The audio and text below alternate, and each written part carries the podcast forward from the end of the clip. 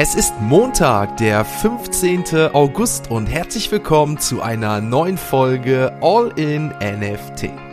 Zum Start in die neue Woche gibt es neue Infos zu dem großen Tornado Cash Vorfall und wie die MakerDAO trotz Sanktionen die Benutzer schützen will. Der Fußballclub Borussia Dortmund kooperiert mit einem Kryptounternehmen. The Weeknd plant eine neue NFT-Kollektion. Ihr erfahrt von der Unzufriedenheit der Pixelwort Community und was der brasilianische Zentralbankchef von Kreditkarten hält. Und neben dem Einblick auf die Kryptokurse und OpenSea gibt es zu der NFT-Plattform Neuigkeiten, die sich mit dem Thema Sicherheit beschäftigen. Also viel Spaß mit der heutigen Folge von All in NFT. Starten wir diese Woche mit einer Nachricht aus der Kategorie des Sports bzw. der Fußball-Bundesliga, denn das Hector Network ist ab sofort Partner von Borussia Dortmund. Die Partnerschaft mit dem erfolgreichen Traditionsclub aus dem Ruhrpott ist für das Kryptounternehmen schon jetzt ein echter Gewinn. Der für seine leidenschaftlichen Anhänger bekannte Verein zählt allein in Deutschland mehr als 10 Millionen Fans und erfreut sich auch auf internationaler Bühne immer größerer Beliebtheit. Mit einem Jahresumsatz von über 400 Millionen Euro ist die Borussia heute auch aus wirtschaftlicher Sicht in der absoluten Königsklasse unterwegs. Bei dem Unternehmen Hector Network handelt es sich um ein ausgedehntes, dezentralisiertes Ökosystem, das von einem Utility Token, dem HEC, also HEC, betrieben und durch den Tor Stablecoin TOR wie das Tor ergänzt wird. Das Unternehmen engagiert sich für die Entwicklung der Zukunft von Web3 durch wegweisende dezentrale Angebote von Tokenomics bis DeFi Gaming. Hector Network ist der Ansicht, dass die kettenübergreifende Expansion, die Senkung der Eintrittsbarrieren und die Bereitstellung vertrauenswürdiger Informationsquellen der Schlüssel zur Massenakzeptanz dieser Technologie wird reisen wir nach Brasilien, wo der brasilianische Notenbankchef das Ende der Kreditkarten voraussagt. Am Freitag sagte der brasilianische Zentralbankchef Roberto Campos Neto, dass er glaube, dass Kreditkarten aufgrund des Wachstums des offenen Finanzsystems über das Kunden den Austausch von Finanzdaten mit verschiedenen Institutionen autorisieren, bald nicht mehr existieren werden. Campos Neto sprach auf einer Veranstaltung auch über Kryptowährungen und prognostizierte, dass Benutzer durch das System alle Aspekte ihres Finanzlebens in einem Integrator auf ihrem Handy kontrollieren werden, anstatt viele Apps von verschiedenen Banken zu haben. Eine etwas andere Nachricht kommt von der MakerDAO, wo Mitgründer Rune Christensen die Benutzer der Stablecoin-Organisation nach dem Tornado Cash-Sanktionen schützen will, da die Sanktionen wohl schwerwiegender ausfallen würden als zunächst angenommen.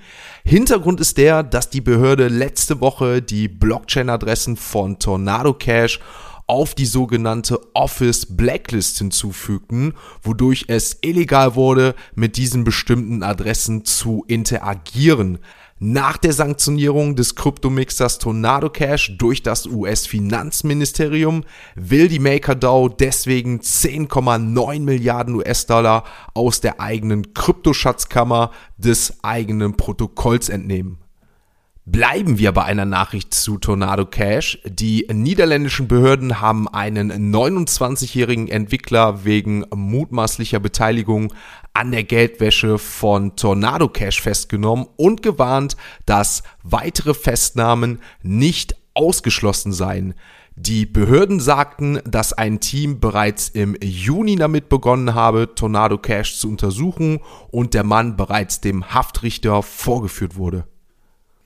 Bevor wir zu den Kryptowährungen kommen, habe ich mal wieder eine bemerkenswerte Studie herausgefunden.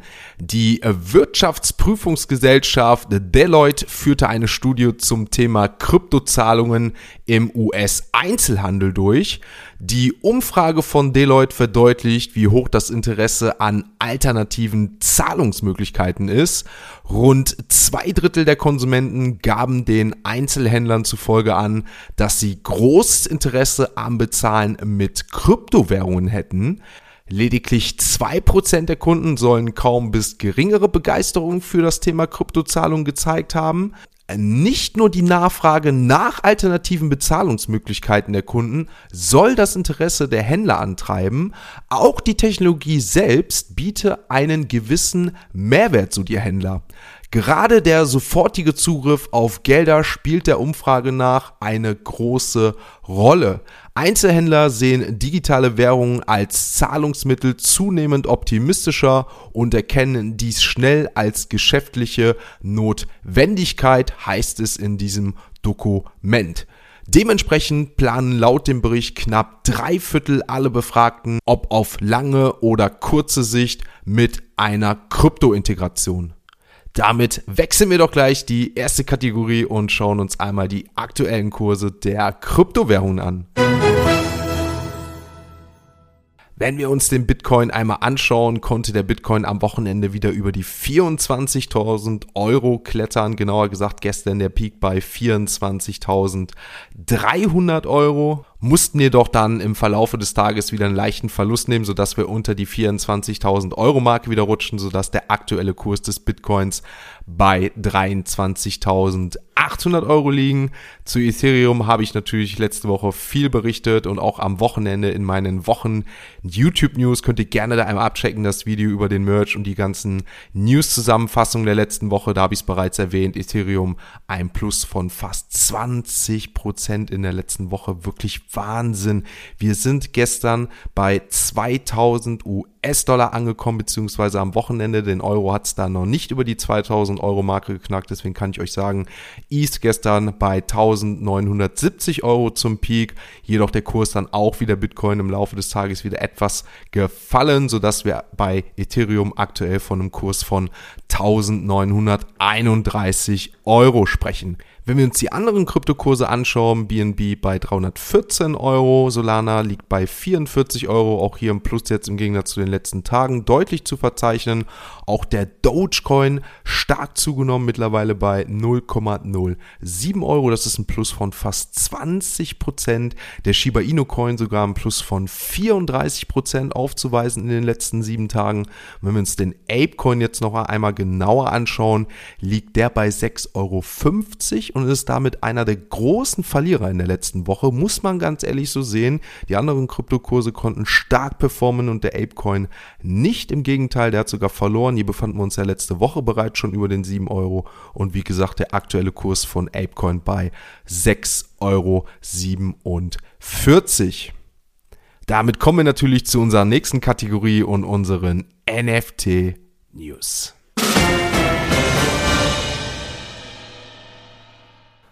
Starten wir die NFT-News diese Woche mit Pixelwort.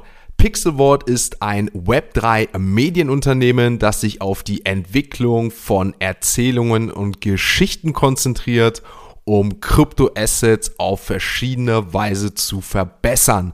Das Unternehmen ist Schöpfer der sehr beliebten Punk-Comics, PV Mint Pass, Meta Heroes Identities und anderer. Darüber hinaus waren sie Teil einer einzigartigen Partnerschaft zwischen Punks Comic, dem Board 8 Yacht Club, G-Money und Adidas.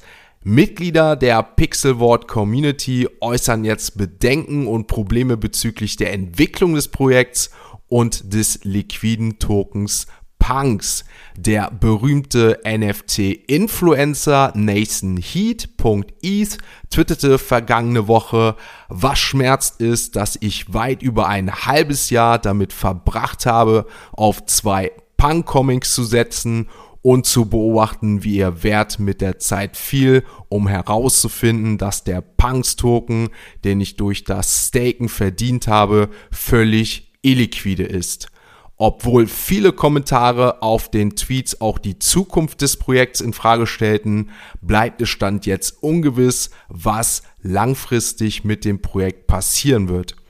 Allerdings für mich auf jeden Fall eine Sache, sollte die Null-Liquidität bei Punks in den kommenden Wochen und Monaten definitiv angegangen werden, denn nichts ist für die Community dahingehend schlimmer, dass der Token, wie es der berühmte NFT-Influencer sagte, illiquide ist und damit natürlich wertlos.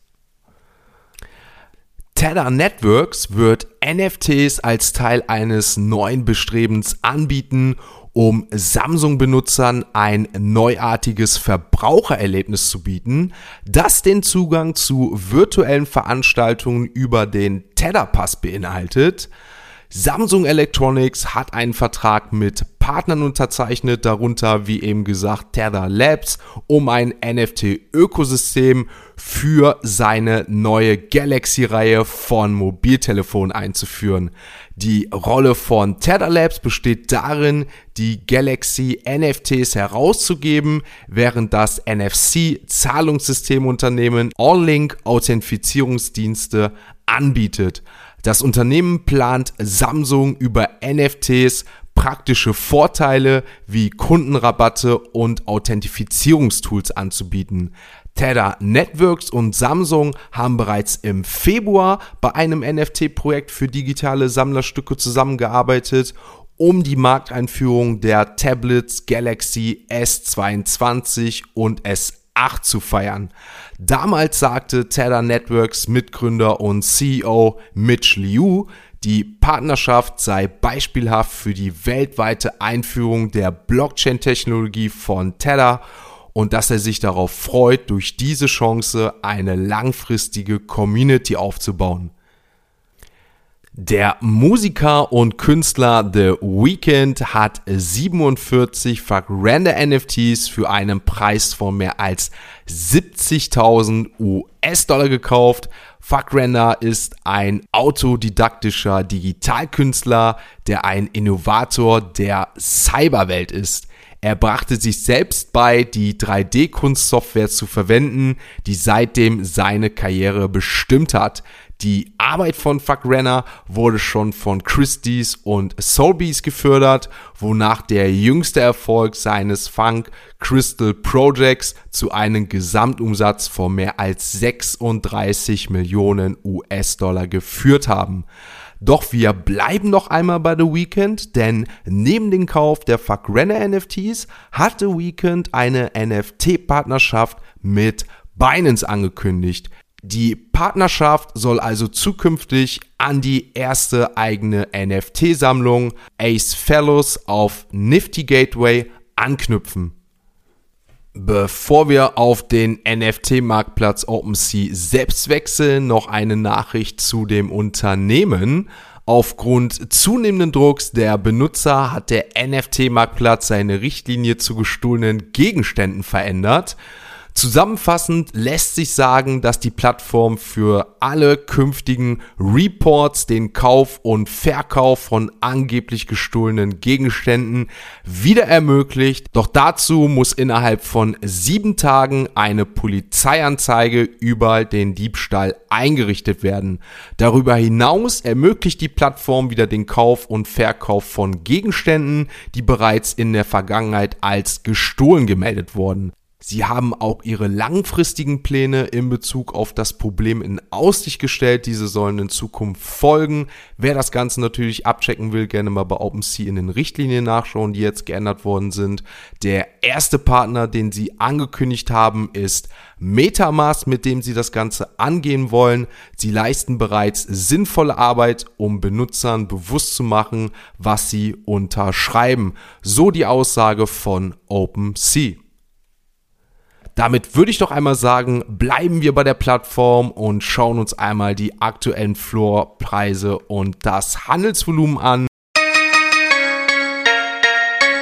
Wenn wir uns auf Platz 1 einmal anschauen, Other Deed for Other Side mit einem Handelsvolumen von 570 Is in den letzten 24 Stunden. Also wir sehen kein großes Handelsvolumen jetzt über dem vergangenen Tag. Der Floorpreis bei 1,77. Das ist auch das, was ich in meinem YouTube-Video angekündigt habe. Wir haben einen steigenden Is-Preis, dementsprechend keine Finanz- oder Anlageberatung. Hier handelt es sich lediglich um meine eigene Meinung, aber wir sehen steigenden Is-Preis, fallende Floorpreise der NFT-Projekte und das könnte natürlich auch noch etwas angehen, bis der Merch vollzogen ist. Dann haben wir die Mutant Apes bei 13,5, die Board Apes bei 81 Is, die Moonbirds bei 12,5, die gehen auf die 10 langsam zu. Dann haben wir die Aliens NFTs, die mittlerweile bei 0,19 angekommen sind, also der Hype ist vorbei. Clone X bei 6,5. Wirklich, wirklich krass an dieser Stelle, muss ich wirklich krass sagen, bei 6,5, auch Azuku bei 6,4, die Doodles bei 7,8. Wenn wir uns das weiter hier anschauen, die V-Friends sind unter 6 angekommen bei 5,99. Also wir sehen ja wirklich sehr stark fallende Preise von den NFT-Floorpreisen. Die Moonbirds Oddities halten sich bei 0,75. Wenn wir uns jetzt hier schon in den unteren Regionen befinden, die OKBS, das Solana-Projekt, bei 74 Solana und einem Handelsvolumen von 610 Solana und auf Platz 100 haben wir abschließend Metalcore Infantry Genesis mit einem Floorpreis von 0,07. Damit war es das wieder für heute. Auf jeden Fall ein spannender erster Tag und ich bin mal gespannt, wie diese Woche so weitergeht. Wenn das so wie ansatzweise nur so wie die letzten 1, 2, 3, 4 Wochen ist, dann werden wir hier auf jeden Fall noch viel erleben diese Woche. Ansonsten wünsche ich euch natürlich einen schönen Wochenstart und dann werden wir uns morgen wieder hören, wenn es heißt All in NFT.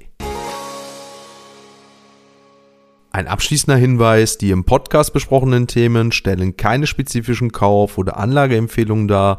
Der Moderator haftet nicht für etwaige Verluste, die aufgrund der Umsetzung der Gedanken oder Ideen entstehen.